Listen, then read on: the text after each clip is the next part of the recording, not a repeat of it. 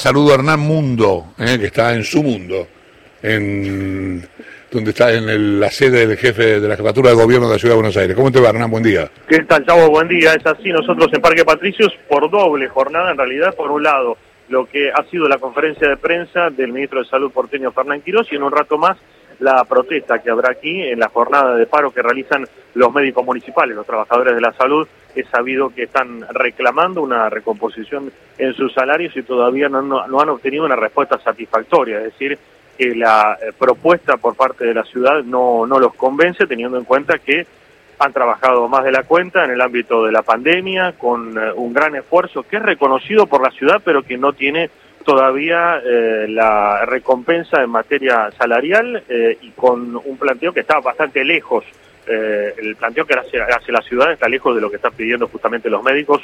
estamos hablando de un ofrecimiento del 15% en tres tramos que hace la ciudad de Buenos Aires y un pedido por parte de los gremios que va mucho más allá, se habla de una cifra del 42%, teniendo en cuenta que no hay modificación en los salarios eh, de los profesionales de la salud desde el año 2019 solamente ha habido algunos bonos con carácter no remunerativo. Así que esperamos a médicos y enfermeros que se van a estar acercando un rato más aquí a Uspallata e Iguazú. Mientras tanto, habló hace un rato Fernán Quirós respecto de la situación del COVID, la ocupación de camas de terapia intensiva, un dato positivo, un dato alentador dentro de la situación. Vamos a escuchar lo que decía. Señalaba que hoy, a esta altura del año, tiene mayor incidencia en la ocupación de camas de terapia intensiva otras enfermedades respecto del COVID-19, lo cual no deja de ser un dato eh, optimista, lo decía de esta manera Farnaquilos.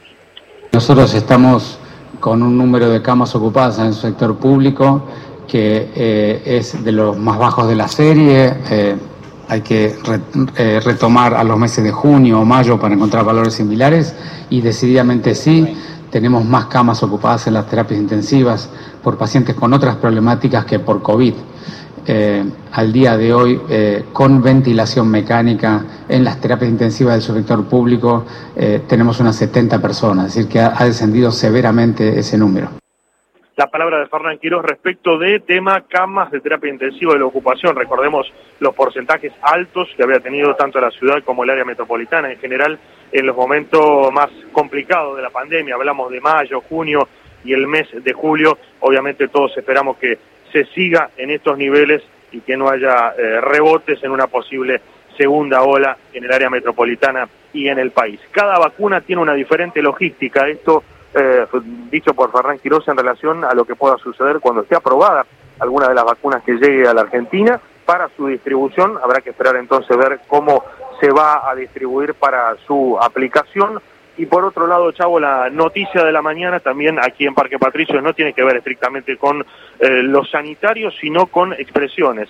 Eh, al ingresar a esta jefatura de gobierno por parte de Horacio Rodríguez Larreta, quien dijo no hay motivo para remover de su cargo a Soledad Acuña, la ministra de Educación, queda entonces ratificada en su cargo después de lo que fueron las expresiones que eh, han provocado tanto revuelo y tanta eh, negatividad en el sector docente, tanto rechazo por parte de los gremios puntualmente al hablar del rol, del rol de los maestros eh, puntualmente. Lo que pasa es que es, a ver, es un tema ideológico. Pensar que la van a echar por eso es, es ridículo, porque todos piensan como ella. O sea, piensan que gente que viene desde estratos sociales bajos no tienen capacidad para, para enseñar, por más que se preparen.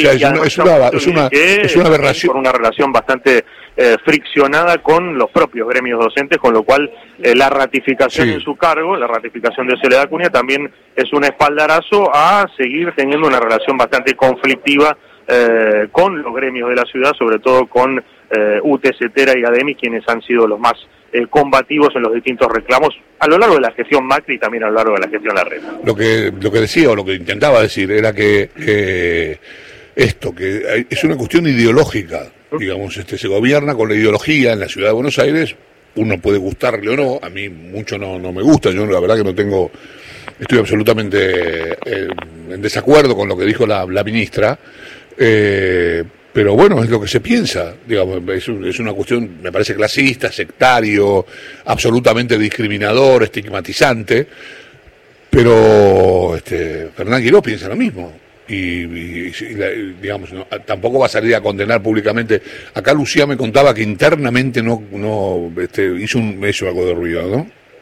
No, lo que sí, lo que yo en realidad te decía, Chavo, es que no no beneficia a la posición que está intentando mantener la reta, que siempre eh, de, en sus declaraciones públicas ser al menos eh, un poco menos, me- me- no generar estos revuelos. Y de hecho la ministra Acuña, a quien la reta viene sentando conferencia tras conferencia a su lado, también eh, dando una conferencia actúa de modo distinto. Acá se relajó en un Zoom con Fernando Iglesias y dijo algo que creo que a ellos tampoco, ella tampoco debe estar contenta con el revuelo que se armó, porque una cosa son las provocaciones de no convocar a los gremios y otra escucharla eh, dando esta, estos títulos.